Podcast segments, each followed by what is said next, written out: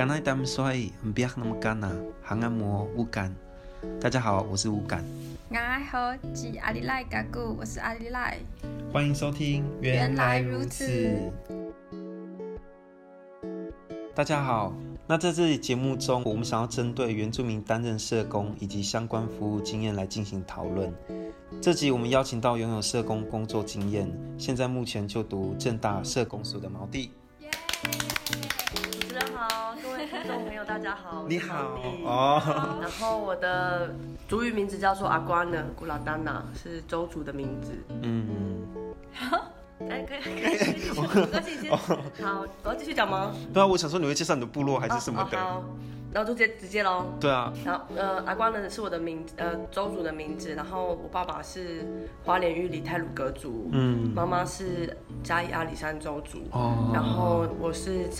国小四年级以后就长期定居在基隆，嗯、然后是今年才来到正大读社工社会工作研究所硕一。欢迎你，欢迎欢迎欢迎，谢谢张姐。好了，不要闹了啊！好，第一集就想问，嗯，社工的工作的内容大概是什么？嗯，其实社工它有分很多不同单位或是地方的社工，譬如说、嗯、医院也有医院的社工，嗯，然后县政呃县市政府也有县市政府的社工社工师，嗯，然后看有一些什么家访中心啊，就不同。不同领域的社工，那那我的我的我在做社工的时候是比较属于是社区工作的社工，嗯，然后是在一个社区里面有一个据点，然后就是透过那个据点，然后服务呃都市原住民的家庭跟儿少为主，嗯，对。啊你有没有服务过？就是你之前过去是服务什么地方？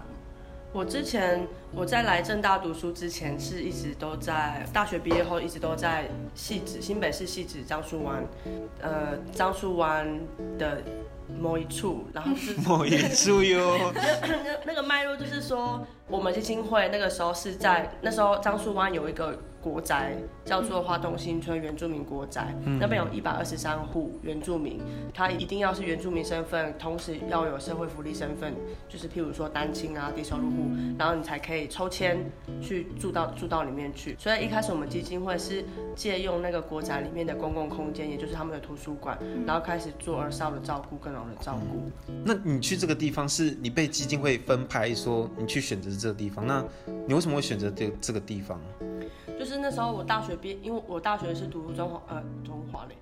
哦，中华是哪里？呃，东华大学原住民民族学院族群关系与文化学系，嗯、就跟社工没有关系的系，嗯、它是比较我觉得是比较偏 社会文化领域那一块的，所以我大学毕业后。我本来想要留在花莲工作，但是，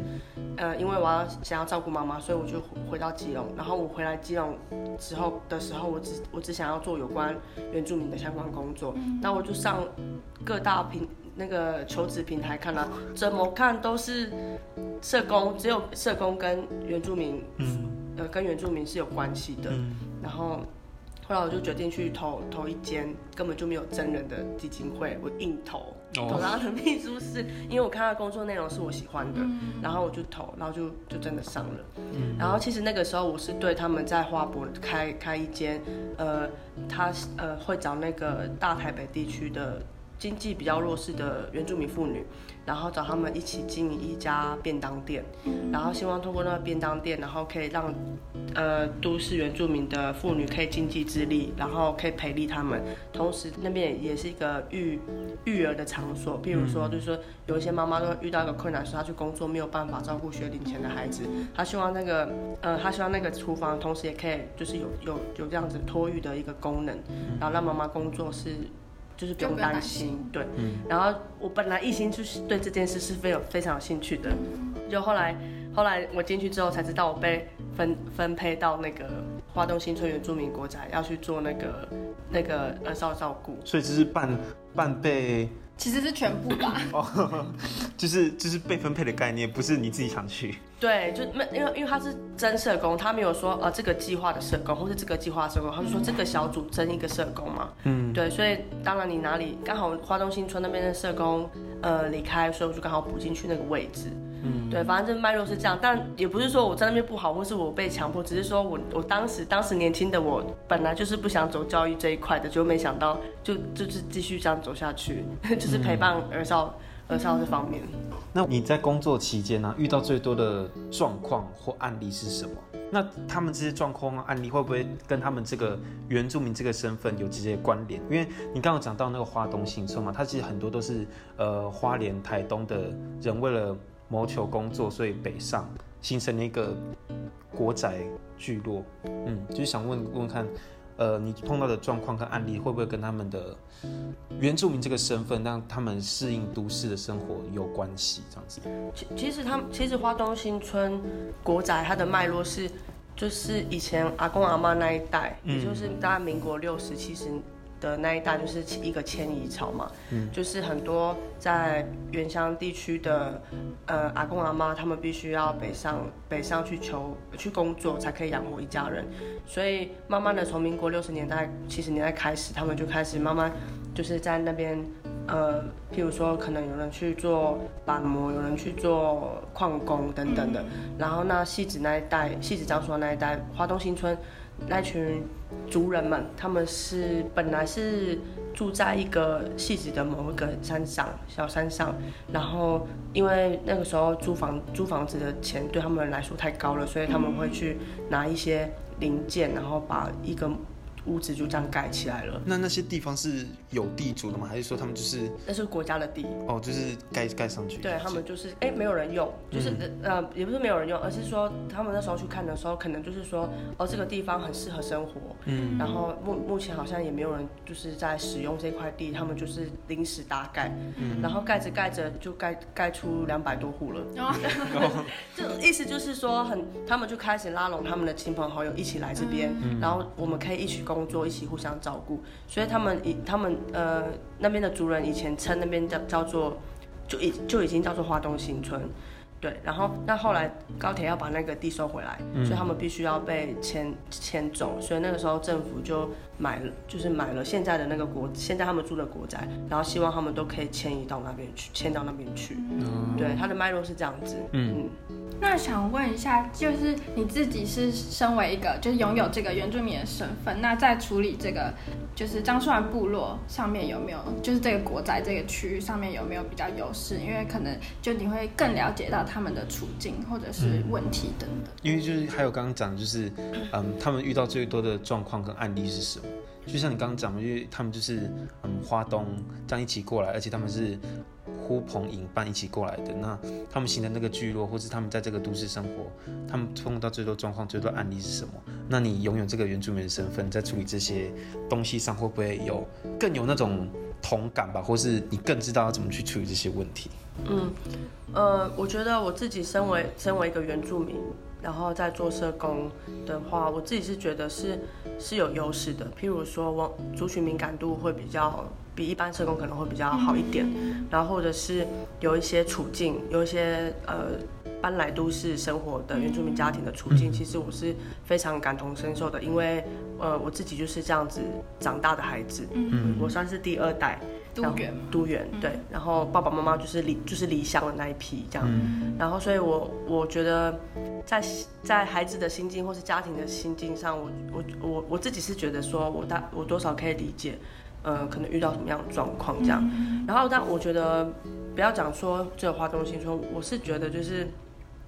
来到都市，来到都市生活的原原住民，我觉得居住就是一个很大的一个条件。嗯，你你可以住哪里，然后你住的地方就是呃有呃有没有符有没有符合就是 过去的那样子的生活的。一些方式或模式，譬如说，我听过一个妈妈曾经说，他们他们其实，在搬下来的时候，丰年祭他们以前在山上都会杀猪，他们自从搬下来在都市的时候，因为他们那是高楼的那种，一一栋七层楼，好几栋，然后就开始跟非原住民的人就是作作为邻居这样，嗯、就想象就是一个就是很多大楼的一个住宅区。嗯、他们说那时候他们丰年祭想要杀猪，可是他们后来想想还是讨论后讨论之后，后来想想还是不要好了。然后我就问他说为什么，他就说，呃妈妈呃那个族人就说。因为怕汉人，不是怕那个他们检举汉人，怕人看呐、啊、这样子，然后说，呃，怕看到，怕看了之后怎么了？这样他就说，怕他们觉得没有他，他是说，怕他们觉得我们怎么那么野蛮，嗯，然后是怎么那么呃不文明，嗯，然后就是会造成另外一种对，嗯偏见甚至歧视。对，他说、嗯、想想想想还是比较好的，怕吓到他们。嗯，可对我来讲，他就是有一种。有一种呃污名，他把他内化了，他觉得做这件事情让他呃让他自己也觉得说，哦，这是一个野蛮，然后汉人非原民会看不惯的一件事情。对。那你在这个社区就是嗯工作的期间，就像你刚提到他们在嗯文化传承上跟祭典仪式，呃跟汉人相处之后碰到了一些困难，那你有去帮助他们，就是可能找寻一些呃。找寻一些方式，可以让他们再举办这个活动，或是再回到他们那个祭典的那个样子嘛？就是比如说杀猪啊，或者说每年在办一个什么祭典的活动啊，让他们去追溯这个原本那种祭典的样子。其实，其实，其实也我我没有去做，我我没有主动去做这件事，因为他们在自己在办理都市，就是在。自己的社区办理丰年期已经好长好长一段时间了，然后他其实就是慢慢慢慢就是哦没关系，他们最后的目的就觉得说大家族人一起就是透过这个丰年祭，然后一起联系感情，然后表演个几个歌舞，然后大家互相娱乐，就让他们觉得这样子的价值就就够了，然后反而就反而就不会去再想说啊就是要恢复到原本的那个样子，对，因为因为也也是有困难度的，因为。譬如说你要去捕鱼，要去捕鱼的话，他们要去哪里捕？嗯，然后要要什么？要有什么？嗯、呃，呃呃，就是阿美，呃，有一些有一些道，呃，什么也不是道具，就是祭品。嗯，然后要用的植物可能都市也没有。嗯，对，然后所以他们就就是慢慢慢慢的就是就是形成了，就是说哦，丰年祭，因为很刚开始会有很多人批判说都市都园呃的那个啊、呃，不是都园啊。不要想多，都市的丰年祭太观光化。嗯、可是我后来，呃，因为认识他们，所以我重新理解，我觉得这也是，这也是是另外一种方式。他们透，他们也只能，他们就是透过这件事情，就彼此联络感情。嗯、然后在丰年祭前，他们会就是每一个礼出来，然后他们会自己约在在某个桥下或是哪个公园要开始练舞，可能两个礼拜就开始。所以那个两个礼拜，他们会非常密集的彼此之间的连接跟联系，一直到去。去丰年祭的时候去可能，呃，展演或是比竞赛这样子。嗯，我觉得应该就是，嗯，因为因为你的环境也变了，你没办法像在花东那样，就是追寻到最传统的丰年祭。那来到都市之后，丰年祭这个意义可能会变成就是联络感情，联络我们部落呃原本部落族人的那些情谊。就像你们在练，就像在练舞的时候。嗯，因为大家都在各忙各的嘛，大家来到都市只是为了要生活生存而已。那其实为了工作，其实也焦头烂额，没有什么聚在一起的机会。那其实透过这种祭典的仪式，它其实也变相的去，嗯，应该是说什么？应该是说再让族人族族族人聚在一起，然后凝聚那个族人的凝聚力吧。我觉得，嗯，我觉得算是一种竞合，哎，就是他们可能真的想要。就是追溯那种传统文化，可是因为就是要跟现在就是他们自己的住住宅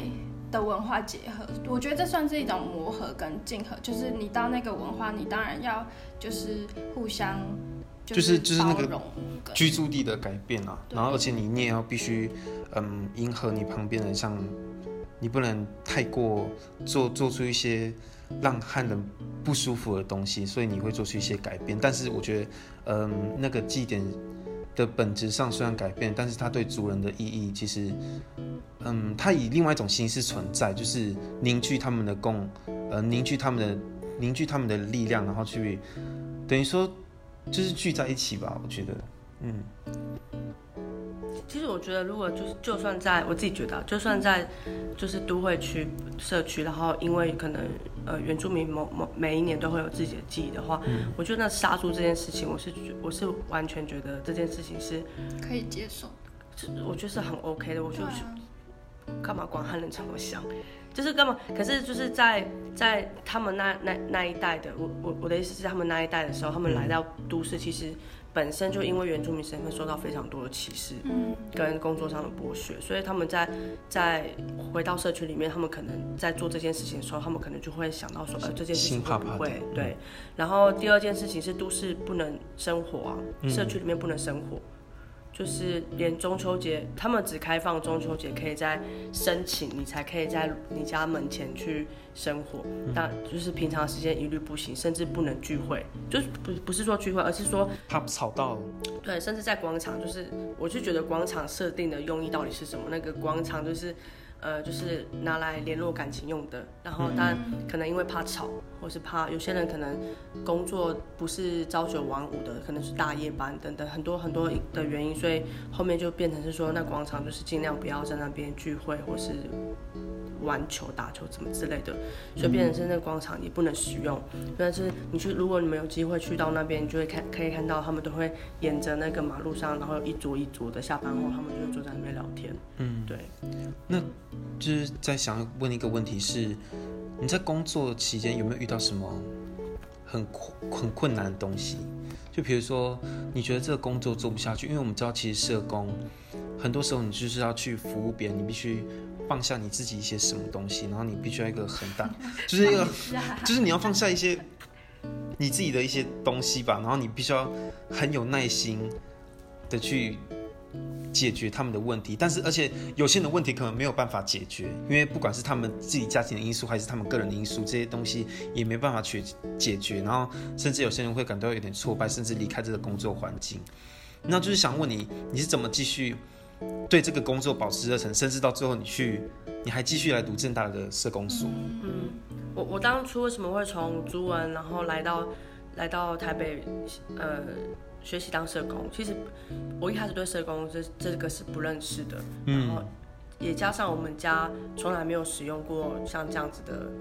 就是服务吗？服务，对，呃，不是说我们家很有钱，或者什么，我妈是因为我妈，我妈是觉得说像那样的资源，她觉得还有人更需要用，她就她自己她自己就不会去主动申请这件事情，所以我是来到这边工作，我才认识社工，学习当社工，然后那。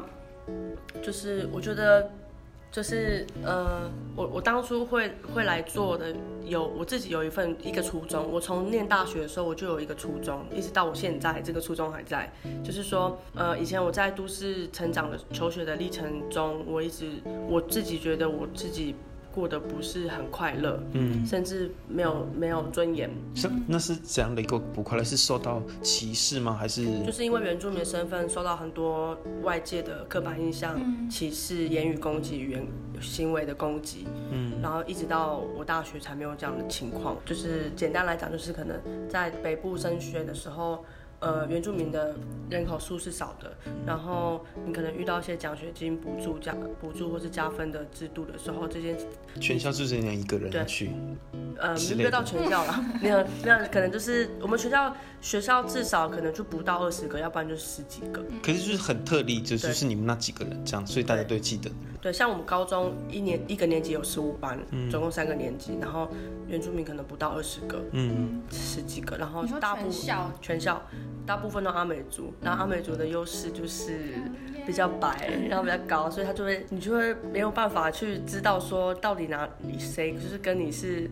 是一样的，比较近的，对，除非就是真的，我隔壁班就是一个排湾族女生，就是很用外形来看直接可以辨别的出来的那种。对，就是就是人数很少，反正就是要遇遇到这几个要升学的时候的事情，就是你原住民身份就会被拿出来，大大家会检视你的这个身份，为为什么可以拿到这些这些福利跟优惠，这样不是优惠，就是对福利，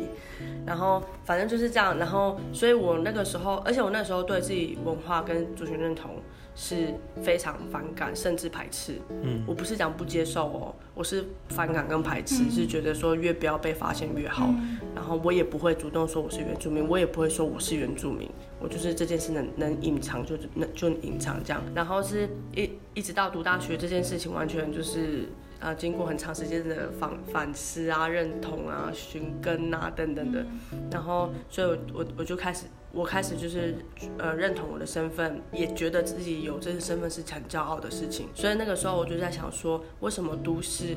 的原住民，以我来说，我觉得。这样生活真的很辛苦，因为没有人去帮你处理这些事情，学校没有任何资源可以去跟你聊这件事情，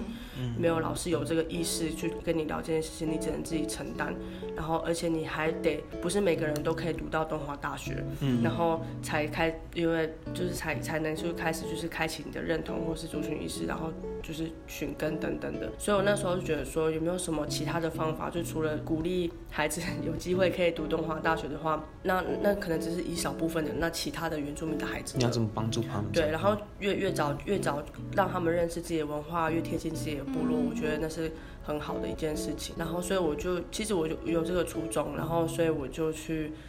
就是一直在这个工作，就是做很长一段时间。当然也会遇到困难，然后必须要去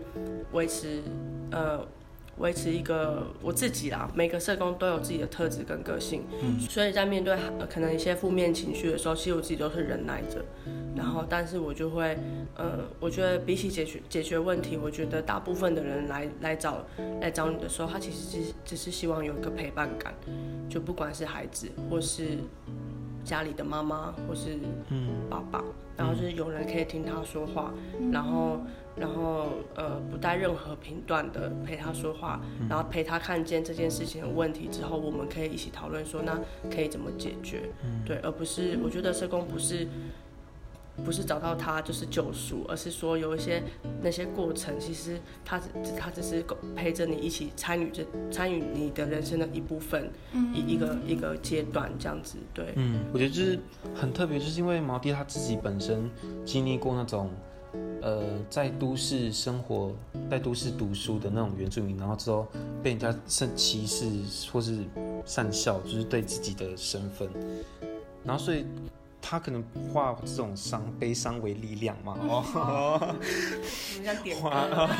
化悲伤为力量哦，然后就是。进而去帮助那些原住民吧，就是那种可能会在都市自己在都市读书的那些原住民，可能他们会碰到一些呃心理上创伤或是一些歧视吧，所以也也就是为什么他会更坚持到现在还是做这个社工这个原因。其实因为我自己，因为我自己其实我自己承认我自己是一个耐心很不好的人，然后我很爱批评，然后我甚至我甚至不我我不愿意低头，所以我也想，其实社工是一个很伟大的工作，是因为你必须去倾听别人，你必须必须在陪伴别人，在别人身边，然后。去解决他的问题，或是嗯，不一定说解决啊，就是至少陪他度过那个难关。我觉得这是嗯很伟大。然后其实呃，在这个过程中，其实也很多社工其实坚持不下去，因为大其实大家知道，就是台湾的社工的环境其实不是说太友善、太好，或是说资源太多。所以其实我觉得每个社工都是非常伟大的。耶，左右我可以懂，就是在读原，就是的那种，就像你刚刚讲的，你会有很反、很就是很反感，甚至到排斥的情况。但其实，因为我自己的话，我是。嗯，是不是看不太出来？有有吗？我觉得你你你看得出来有一些。真的吗？嗯，因为就是我真的很难辨识阿美族，我在阿美族社区过那么久了，然后我就是比较年轻的孩子，会长得跟爸爸阿公那一辈的，好像又会有有点不太一样。嗯嗯，就是因为。其实我也是跟你一样，到大学才开始就是感受到这个认同，因为在以前大家可能没有发现我是的时候，然后你又会看到身边有那些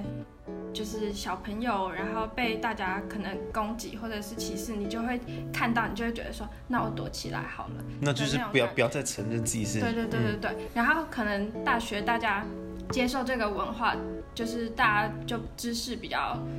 就是背背着充足的时候，你就会理解，然后甚至去包容，然后让你就是会慢慢对这个族群就是会很很有热爱的感觉。对，嗯、那我觉得像刚刚你讲的那个困难的部分，那因为每个社工都需要像海绵一样吸收大家的，就是可能负能量啊，或者是问题。那如果是你的话，你要怎么解决这样的？就是你要怎么宣泄？我我觉得就是呃，